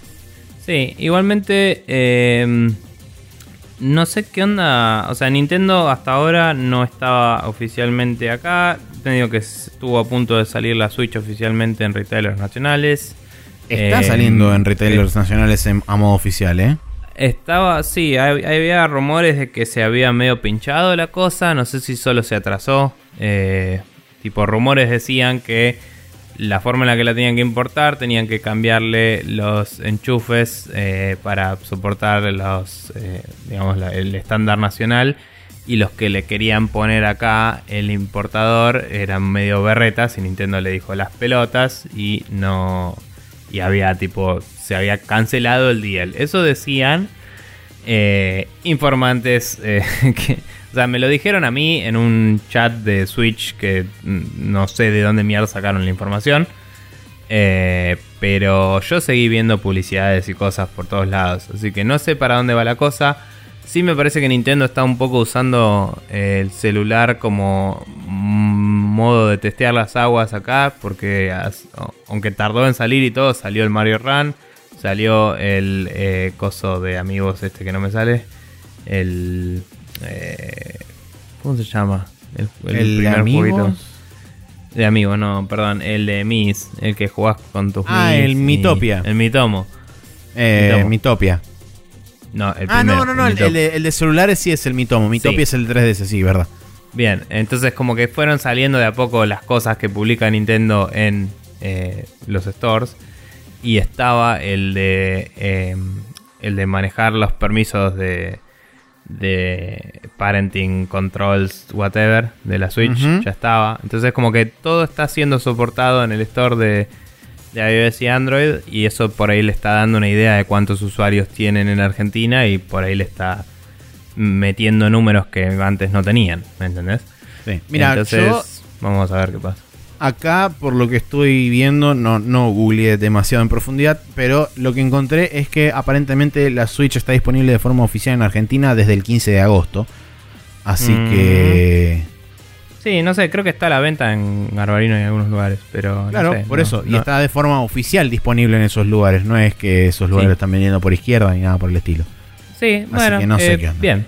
Eh, igual quise decir una tienda de electrónicos que rima con flambarino, perdón. Eh, bien. Eh, nada, sí, no sé, yo ya tengo una y mm, entonces no me fijo dónde. Eh, pero bueno, nada. Eh, cuestión que la app de Nintendo Switch Online se puede bajar desde el martes. eh, si no la tienen y tienen una Switch, ahí la pueden bajar. Eh, tengo entendido que usarla para el voice chat y todo eso te succiona la batería zarpado porque tenés que tener la pantalla prendida, pues es súper retrógrada. Así que yo les sugeriría usar Discord o algo así, como hacemos todos. Eh, si quieren, tenemos un Discord de Switch con algunos amigos, les puedo pasar. Em, bien. Eh, Rockstar anunció que el LA Noir va a salir en eh, PlayStation 4, Xbox One, Switch y va a tener soporte para algunas eh, algunos casos en particular en VR, creo que eran 7 casos. Sí, si no recuerdo mal. Así es. Eh, el día 14 de noviembre saldría esta nueva versión. Eh, el soporte de VR va a ser eh, solamente en PC por ahora. Según... Sí, porque es exclusivo para TTC Vive, de hecho. Ni siquiera es para Oculus. Así que pueden uncanibailear a pleno, como diría Hoberg, porque van a poder ver eh, las caras de los actores, tener una cantidad de frames por segundo distinta a sus cuerpos y friquear zarpado de cómo eso es, Así es. totalmente bizarro y extraño. Eh, Sí. Y está Dan Reichert por ahí, si lo buscan. eh, de Giant Bomb, una- Everybody Take a Sí. Drink. Eh, una cosa que hay que aclarar, eh, un par de cosas que hay que aclarar. La versión de Nintendo Switch va a tener soporte para eh, diferentes cosas exclusivas de la Switch, como por ejemplo un modo giroscópico con los controles de Joy, con los Joy-Con. Va a tener este Gesture Based Controls, o sea, vas a poder mover los controles en vez de utilizar los botones. Cuando investigas los objetos, supongo. Cuando investiga los objetos, va a tener HD Rumble para sentir justamente el peso de los objetos. Buena. Eh, y una de las cosas que salió hoy en la mañana, la aclaración, así que sería pseudo breaking news, es que eh, la versión de Switch va a costar 60 dólares comparado a los 50 dólares que va a salir en PC y en este PlayStation 4 y Xbox One. ¿Se Así dijo que, si para los que ya lo tienen es un update gratis en, PC? eh, la verdad que no te sabría decir porque no lo dice acá. Ok, bueno. Eh, Pero eso es puede ser que haya salido todo. alguna actualización de la noticia en los siguientes días, que esto salió en la noticia ayer. Entonces por ahí hoy o mañana nos enteraremos quizá de algún que otro detalle con respecto a si esto se traduce en una actualización para la versión de PC, una simplemente activación de la nueva versión en las librerías de Steam de la gente que ya lo tiene o no. No sé, habrá Mm. que ver. Sí. Bien, la Bueno. siguiente noticia es que después de incontables años de que la gente le rompiera soberanamente las pelotas, Ameri- American McGee finalmente se prepara para armar una suerte de eh, propuesta barra high pitch barra eh, eh, proposición a Electronic Arts para desarrollar Alice in Madness 3 eh, o Alice in Madness 3. Em, habrá que ver cómo le sale, porque por supuesto lo único que anunció fue que lo está preparando y lo único que dijo, que hizo público fue eh, que quería que los fans le dieran su soporte y que fueran a hablar con las los este, canales oficiales de Electronic Arts diciendo que eh, tenía soporte el juego, cosa de que le den la luz verde y lo pueda desarrollar. Porque si no, es como, sí, yo te presento todos los pitches que quieras, pero si la gente no está, es como, no pasa nada. Así que mm, habrá que ver a dónde termina esto, pero es interesante que el chabón haya salido a decir públicamente que está preparando un documento para llevar a EA y decirle, che, EA, querés hacer este jueguito. y le haya avisado a su público justamente que está por hacer eso para generar interés y generar movimiento y movida y qué sé yo. Me parece una alternativa relativamente válida, sobre todo cuando tengamos en cuenta que históricamente la gran mayoría de los juegos se pichean en el más absoluto y extremo secreto dentro de oficinas y demás. Y recién el público se entera cuando están tipo a un año de salir a la venta. Sí, eh, pasa que realmente si el chabón no lo anunciaba, primero que le iban a cagar a tiros y segundo que eh, si la gente no se hypea un toque, EA le, lo va a mandar a Fray Churros. No, es muy eh, posible. no es un juego de nicho y no es algo que venda demasiado, me parece, hasta donde mm. tengo entendido. Entonces es como que para poder lograr revuelo necesitas que la gente vaya atrás de, ese pitch y diga, che, loco, hagan melón y, ver qué onda. Eh, sí le juega a favor el hecho de ser una secuela, porque las secuelas siempre son un poco al público que desconoce, le dan como una seguridad de algo tangible, ¿no? Es como que eh, a vos te anuncian, como nos pasó con el Uncharted 2 a nosotros. Nosotros habíamos jugado el 1 y cuando salió el 2 fue como, eh, qué buena onda, el 1 no estuvo mal y el 2 probablemente sea mejor que el 1. Y, pero la gente que conocía, que no conocía el 1, por ahí lo compró directamente el 2 y le gustó zarpado. Y después con el 3 pasó de nuevo, tipo, todo el mundo se hypeó con el 3 porque era como, che, todo el mundo dijo que el 2 estaba re bueno. Y aunque no lo hubiera jugado, ¿viste? Y después fue una mierda. Pero no es el punto. El punto es que si uno se pone a leer en internet de American McGee Salis, eh, hay muchos seguidores de culto y por ahí eso puede hypear gente. Y eh, nada, en ese sentido le juega a favor el sequelitis, como le dicen. Así Pero no sé. Bla, veremos qué pasa. Eh, suerte con eso. Ojalá no te caigan los tiros. según. Sí, continuando. Según el organismo de clasificación coreano, Okami HD saldría para PC, Xbox One y PlayStation 4. Esto de rumor ya estaba medio eh, pululando por ahí desde hace un par de semanas. Eh, de, otros. ¿Qué era? ¿En Amazon? Sí. Alemania. Originalmente este rumor nace de tres publicaciones de tres diferentes retailers en el Reino Unido que no tienen teórica conexión entre sí y habían puesto placeholders para una supuesta versión Okami HD que saldría para PlayStation 4 y Xbox One solamente. Configuraban ahí a fin de este año. Ahora el organismo este de clasificación de Corea para los videojuegos tiene un mm. listado para eh, el juego este Okami HD que saldría teóricamente en PlayStation 4, Xbox One y PC a fin de este año. Eh, mm. Recordemos que existe una versión ya remasterizada de Okami que es eh, Okami HD para PlayStation 3 que salió en 2012. Em, de forma digital en Occidente con formato digital y físico en Japón. Así que habría que ver, a ver, primero si esto es realidad y segundo, si es realidad para la gente que no tiene consolas y lo espera en PC, aparentemente estaría de buenas y yo se los recomiendo 110 mil millones de por ciento porque Okami es hermoso y es excelente.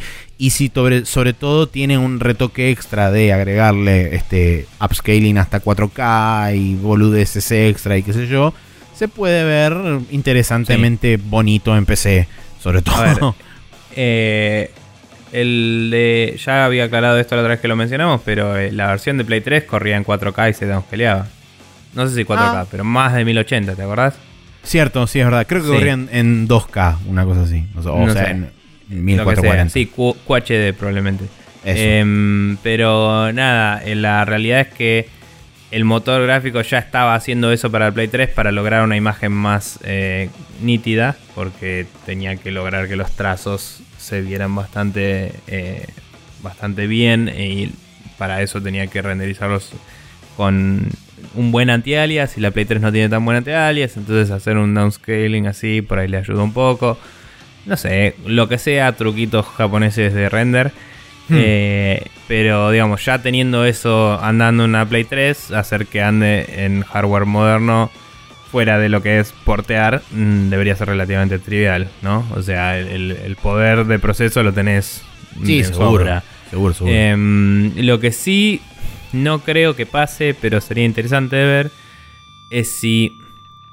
O sea, no sé cómo funcionan las cosas de, de Oculus y de Vive y eso, pero me pregunto si podés usar los touch controls sin el headset, como para implementar de nuevo la funcionalidad que tenía en la Wii de usar las pinceladas y todo eso. No sé, habrá que ver. Porque en la PlayStation podrías usar el Move y en la Xbox podrías usar el Kinect si se gastan en implementarlo, pero qué sé yo. No sé, habrá que ver. Me imagino que seguramente la gente de PC lo escarbará y verá de romperlo por todos lados y abrirlo al medio. Y, quizás alguien encuentre algo para hacer algo similar. Pero no sé. Mm. Habrá que ver primero si esto es realidad y segundo cuando sea que se confirme o se eh, no confirme esto, eh, veremos cuál es el, siguiente curso de acción. Pero en caso de confirmarse, la gente que tenga PC, 100% eh, recomendado Okami porque es hermoso. Bien, calendario para la semana del 11 de septiembre, que arranca en el lanzamiento de videojuegos el día martes 12. Tenemos el NASCAR Hit 2 para Windows, PlayStation 4 y Xbox One, el Pro Evolution Soccer 2018 para Windows, PlayStation 3, PlayStation 4, Xbox 360 y Xbox One, sigue saliendo para el Play 3 y 360, increíble. El Rayman Legends Definitive Edition para Nintendo Switch, el Time Recoil para PlayStation 4, el Is 8, eh, Lacrimosa of Dana para PlayStation 4, PlayStation Vita y Windows. El jueves 14 tenemos el Baja Edge of Control HD para Windows, PlayStation 4 y Xbox One, el Divinity Original Sin 2 para Windows, el Earthlock Festival of Magic para Wii U, bueno, está bien, ponele, y el Hive Swap para Windows, Mac y Linux. Y el día viernes 15 tenemos el Dishonored Death of the Outsider, la expansión para el segundo juego de Dishonored, que creo que va a ser standalone, así que no hace falta que tengan el juego, para Windows, PlayStation, eh, PlayStation 4 y Xbox One. El Metroid Samus Returns, que es la remake de el Metroid 2 para Nintendo 3DS y el NHL 18 para PlayStation 4 y Xbox One. Bien. Eh, quiero insertar acá la música de Breaking News, eh, si eh, mi editor me acompaña. Para llamar la atención a una noticia que vi hoy a las 2 de la mañana y me olvidé de incluir en el documento. Bien. Que dice que en el sitio de la NES Classic, que es nintendo.com barra Super NES Classic, con guiones, super-nes-classic, eh, recuerden que Classic en inglés va con doble S. Eh, si scrollean para abajo, van a ver una parte que dice Developer Interviews. Y ahí mismo pueden ver eh, algunas entrevistas que creo que son entrevistas que hicieron en la época en la que se desarrolló cada juego de los que van a hacer. No estoy seguro si son contemporáneas o si son viejas.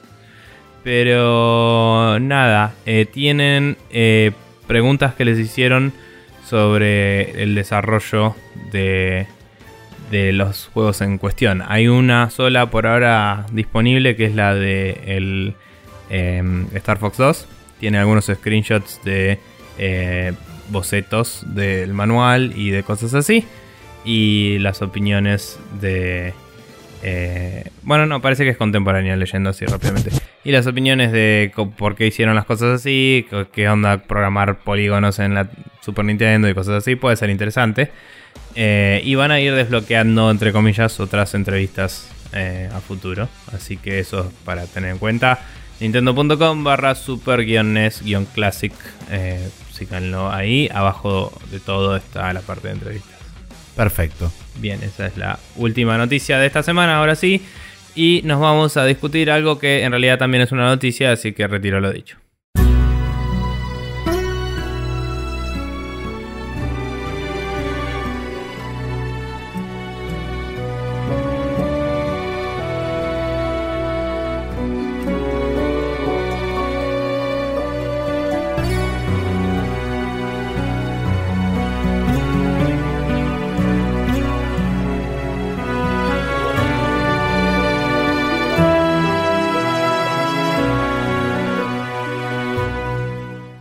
Acá en el Hot Coffee donde discutiremos una noticia en particular en la cual salió la Federal Trade Commission a cerrar el caso de eh, los youtubers que estaban metidos en un quilombo por el sitio de apuestas de Counter-Strike eh, que medio que salieron a decir, hey, hice un montón de plata acá en este un sitio de apuestas, yupi, súmense en, está re bueno. Y después resulta que el sitio era bastante de ellos. Eh, y la gente. Bastante por no decir totalmente. Claro, y la gente fue como, che, en ningún lado de tu video que publicita esto dice que sos dueño de esto. Bastante. Eh, entonces hubo bastante investigación de fraudes y cosas, denuncias, etcétera. Y aparentemente está todo bien. Mm, signo de pregunta. Pero bueno. la em, cuestión es mm, aproximadamente así. Eh, expandiendo sobre lo que dijo Nico, sí, la historia fue así. Eh, no solamente fueron estas dos personas las involucradas, digamos, directamente con el escándalo y con el fraude, entre comillas, porque aparentemente no fue fraude. Eh, son Trevor y Trevor Martin y Thomas Cassell, son los dos chabones que son los dueños directos del sitio este csloto.com, sino que además, no contentos con eso, le pagaron a diferentes youtubers sumas entre 2.500 y 55.000 dólares para que les hicieran publicidad sin mencionar nada negativo sobre el sitio este si es.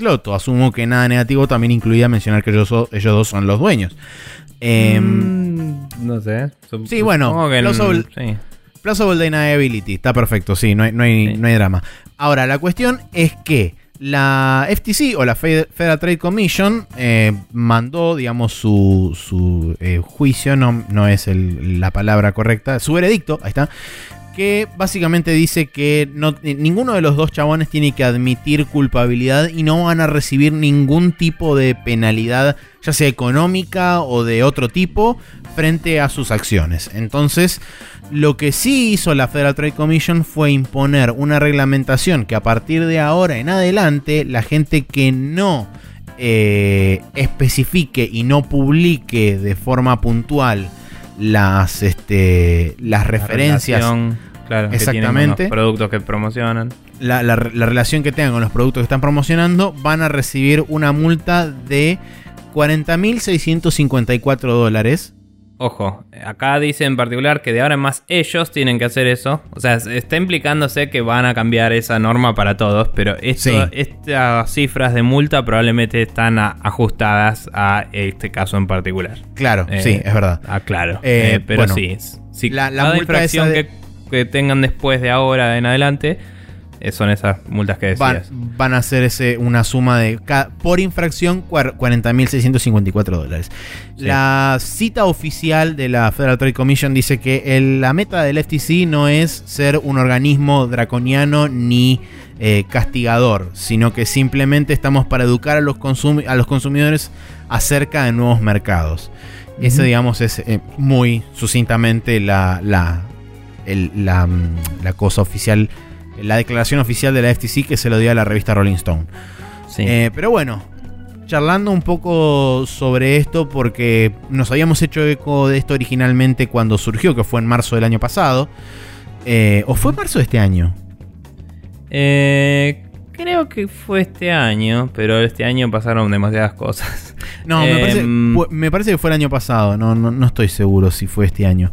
Pero bueno, dice back in March y esta noticia es de este año, así que. Sí, The Case eh, Spark Outrage Last Summer. Ah, no, ahí está, Last Summer, o sea, el 2016. Sí. 2016. Ah, no, acá esto de Back in March es otra cosa. Claro, sí, verano de 2016, o sea, hace un año más o menos que fue esto. Pero bueno, la cuestión es que hace un año nos hacíamos eco de esta noticia porque justamente podía tener implicancias muy grandes, no solamente con el tema de los youtubers y justamente como dice acá, con el tema de eh, explicar bien y dejar bien en claro a tus usuarios, a tus viewers, cuál es la relación con los productos y demás. Recordemos que esto también llevó a que Valve básicamente eh, se deshiciera de todos los sitios de apuestas que tenían que ver con CSGO y se pusiera muchísimo más estricto en lo que tenía que ver con el acceso de Steam o desde Steam a sitios terceros para este tipo de cosas en particular. Esto también impactó sobre Dota 2, impactó sobre Steam porque mucho del laburo de Valve también se concentró en justamente impedir que el tema de, o sea, de, de impedir la facilidad para gente eh, que intenta apostar y qué sé yo, de mover material, entre comillas, porque es todo virtual y no existe en la realidad, pero de mover material dentro y fuera de Steam y entre cuentas y qué sé yo, o sea, fue todo, generó todo un, un movimiento dentro de la industria y el hecho de que esencialmente lo- lo- la FTC diga, bueno, la próxima vez portate mejor, porque básicamente es lo que están diciendo.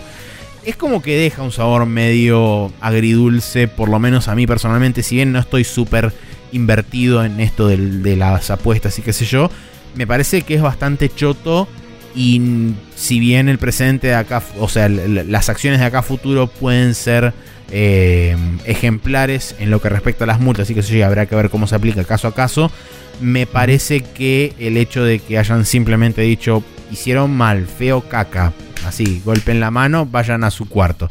No es algo demasiado ejemplar que digamos, me parece. Ah, o sea, entiendo que siendo el primer caso de alto perfil, eh, probablemente el primer caso en ser denunciado oficialmente y no solo gente quejándose al aire, como suele pasar hoy en día que a la gente le gusta decir en Facebook, ay, pasé tal cosa, y es tipo, tal vez si lo denunciara pasaría algo. Em, siendo el primer caso de este estilo, tiene sentido que haya que darle una consideración de, bueno, hasta ahora no era ilegal lo que hiciste. Sin embargo, eh, en mi opinión personal, eh, no está nada bien lo que habían hecho. Eh, y acá, mientras que allá tienen un tema de precedentes legales de otros casos similares siempre, entonces si es el primero pasa esto, es como, bueno, para, a partir de ahora es así. Eh, acá por ahí tenemos leyes, eh, la- nuestras leyes digitales están basadas en las leyes normales.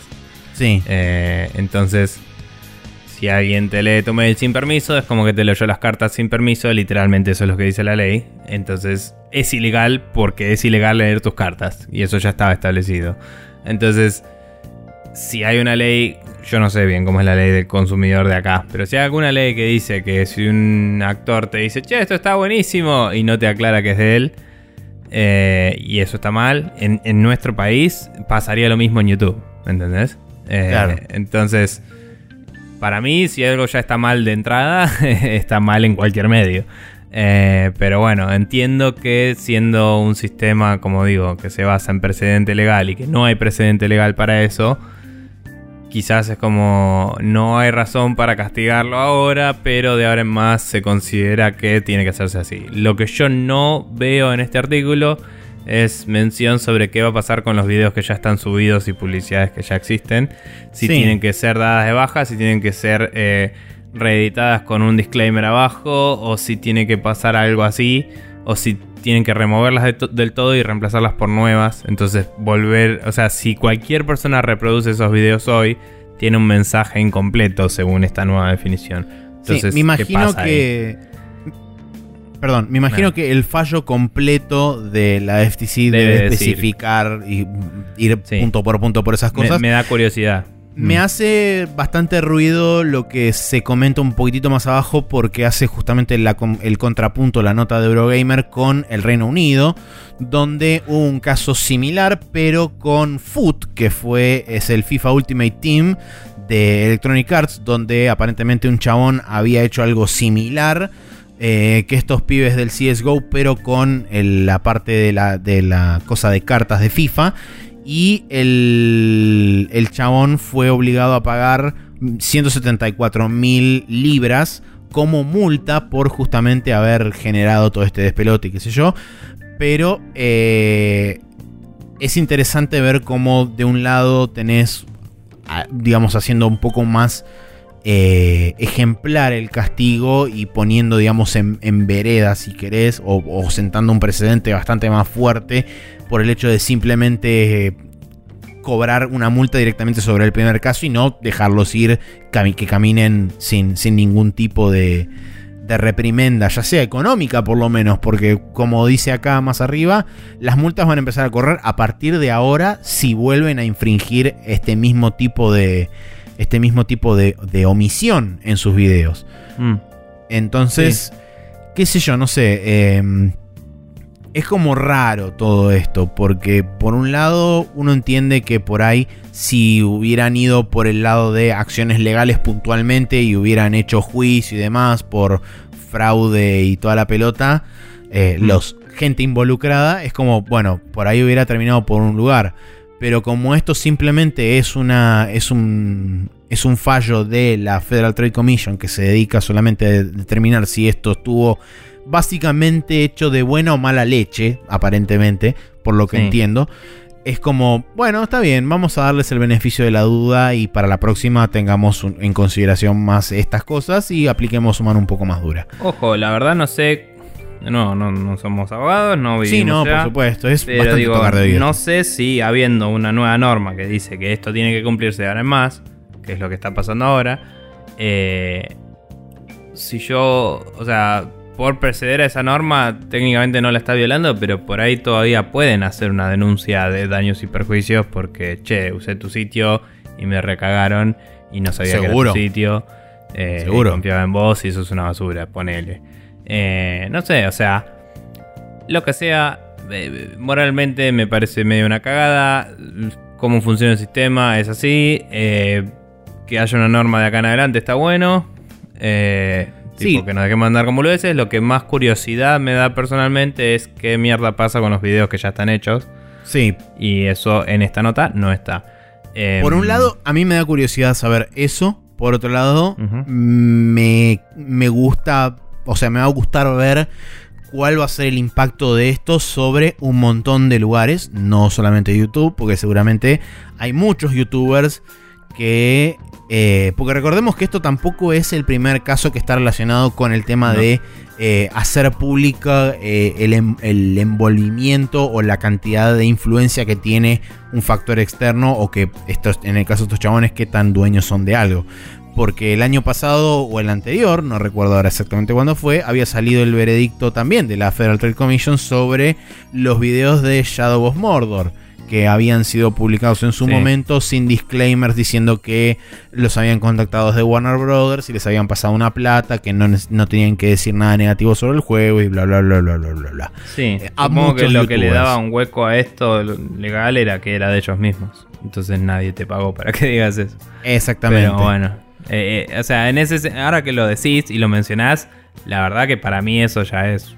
Siendo un no abogado profesional, puedo decir que, que para mí eso es un precedente legal, porque estás auguriando a una empresa sin decir que tenés una relación de interés con ella. O sea, es un conflict of interests Sí. Importante. no, sé cómo. Nada, lo podemos analizar todo lo que queramos, no tenemos ningún poder sobre la situación y se resolvió así, que es la noticia, ¿no? Sí, no, por supuesto. Lo, más interesante, como siempre, de todo esto es ver qué es lo que sigue después. O sea, cómo esto impacta sobre la industria y sobre los eh, más directos afectados, que son por el lado, digamos, de los generadores de contenido son todos los youtubers que por ahí tienen algún que otro negocio medio raro y es como, bueno, que va a tener que poner las cosas en regla porque si no te pueden llegar a caer con multas de, por ejemplo, 40 lucas por acción, por infracción. O sea que si tenés varios videos donde cometes la infracción, supongo que cada video será una infracción distinta. O, sí, eso, sí. eso también es una cosa que Supongo que es cada video, pero viste cuando decís, y si lo ven 5.000 personas, son 5.000 infracciones porque el mensaje llegó a 5.000 personas. Es mucho más eh. traqueable que poner una publicidad eh, que viole una ley en televisión, ¿me entendés? O sea, literalmente decir, bueno, eso es una infracción por 5.000, por un número, esta es tu multa y listo. o sea, podrían hacerlo 100% en base a los números esos.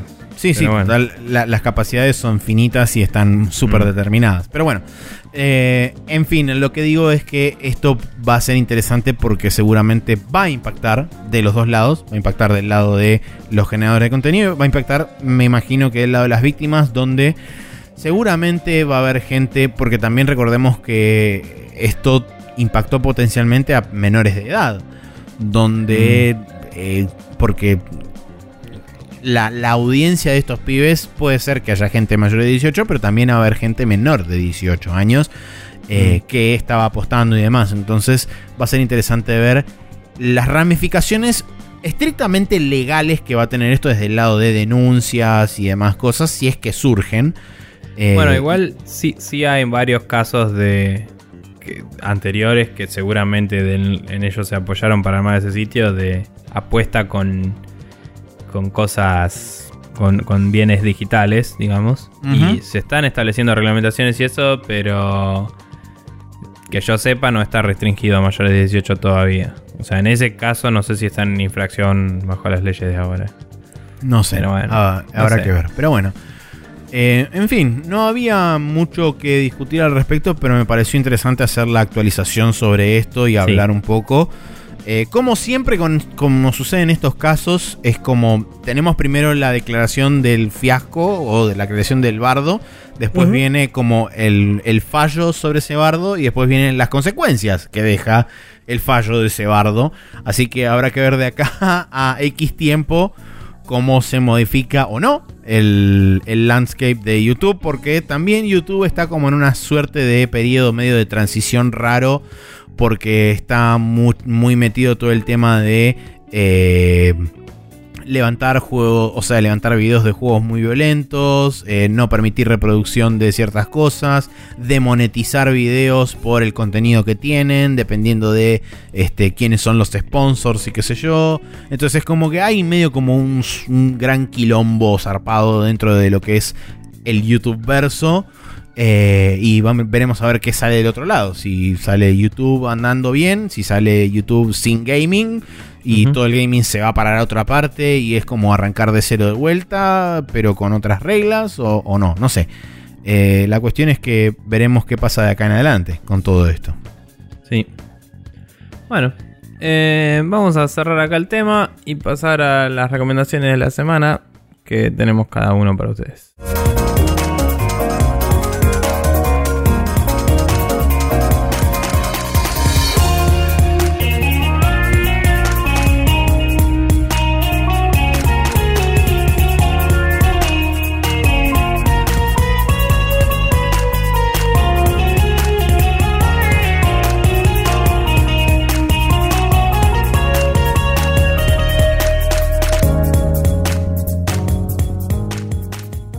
Y acá las recomendaciones que tenemos para ustedes en el Special Move del día de la fecha, eh, hay dos cosas. Una va para el lado de la música y otra va para el lado de las risas y la pelotudez atómica. Así que hmm. eh, no sé cuál crees que empecemos. ¿Qué? ¿Quién? Voy yo, bien. Eh, hay un par de videos en realidad, pero voy a recomendar uno en particular de eh, los actores de voz de Rick and Morty improvisando algo para un sitio llamado Vulture. Eh, también improvisan a veces para ellos mismos y cosas así. Si se ponen a buscar, hay algunas boludeces. Y eh, este en particular es un A Trip to SpongeBob Universe Show, que es como un una historia pelotuda que van improvisando en el momento de si Rick and Morty fueran a eh, un universo en el que todo es el mundo de Esponja. Eh, es buenísimo, particularmente va un poco lento, pero es divertido ver cómo improvisan todo lo que pasa.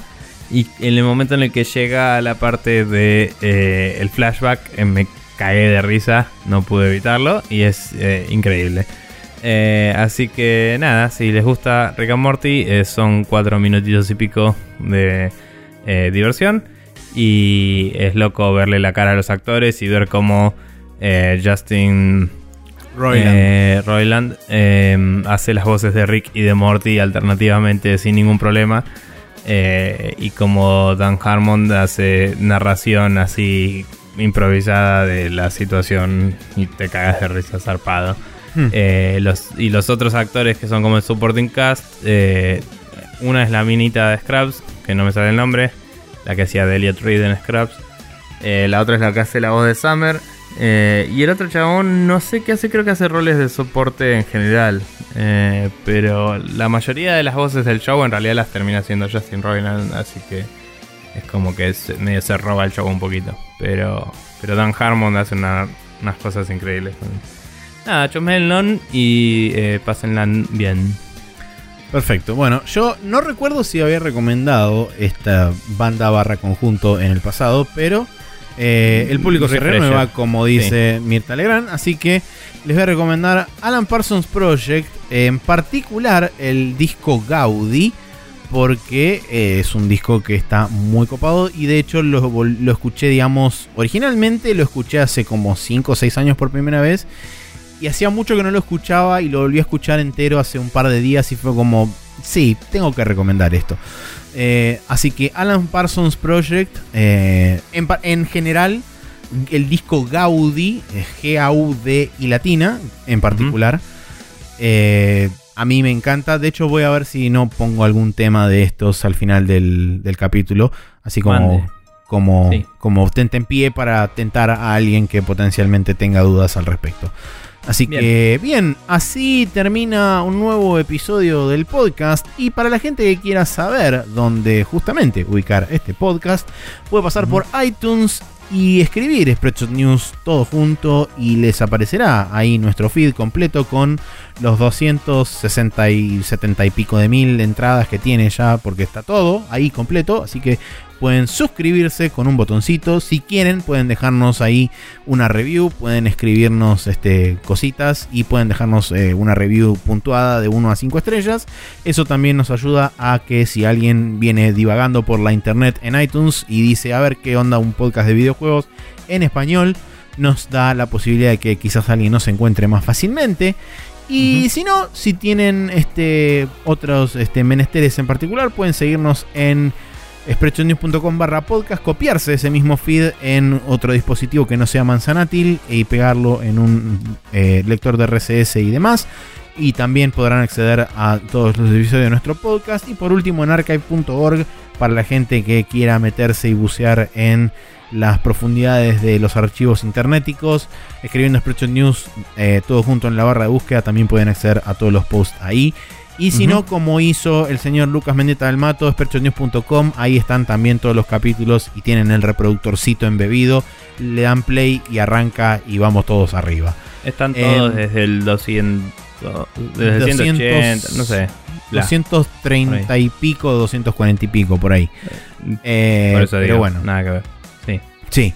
Eh, en cuanto a la videomagia de esta semana, en youtube.com barra News TV, seguimos con Dungeons and Dragons Chronicles of Mistara, anteúltima parte, parte número Ujú. 4. Y el día viernes tenemos Sonic Mania, parte número 4 de 12, así que nos estamos acercando levemente hacia la mitad. La aclaración que voy a hacer es que una vez que termine Chronicles of Mistara, lo va a reemplazar a Vanquish y la- Sí. el gameplay que está haciendo Nico actualmente, de las cuales ya hay varias partes. Hay algunas editadas, pero vendrán más eh, cuando termine toda la movida esa.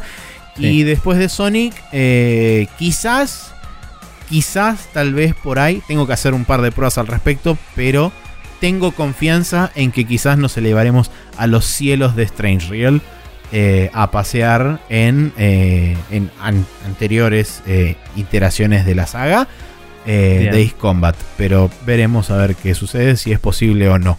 No quiero prometer Estaría nada bueno. porque justamente no lo sé. Bien. Eh, yo diría que tengo que retomar el Vanquish, que lo tengo medio abandonado para seguir, pero hay bastantes eh, capítulos grabados ya. Eh, y tendríamos que mm, jugar uno de estos días cuando el tiempo nos lo permita. la segunda parte de Mistara, que es el Tower of Doom. Tower of Doom, para sí. seguir elevando nuestros puños a los cielos, diciendo ¡Oh!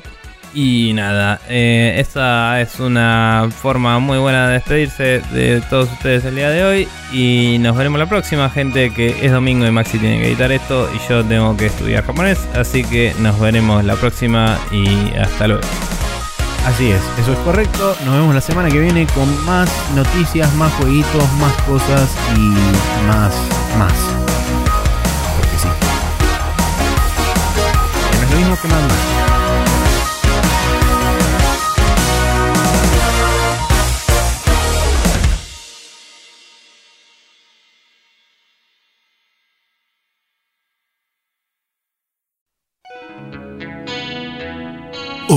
Y bienvenidos nuevamente a otro Lo que sobra de Spreadshot News.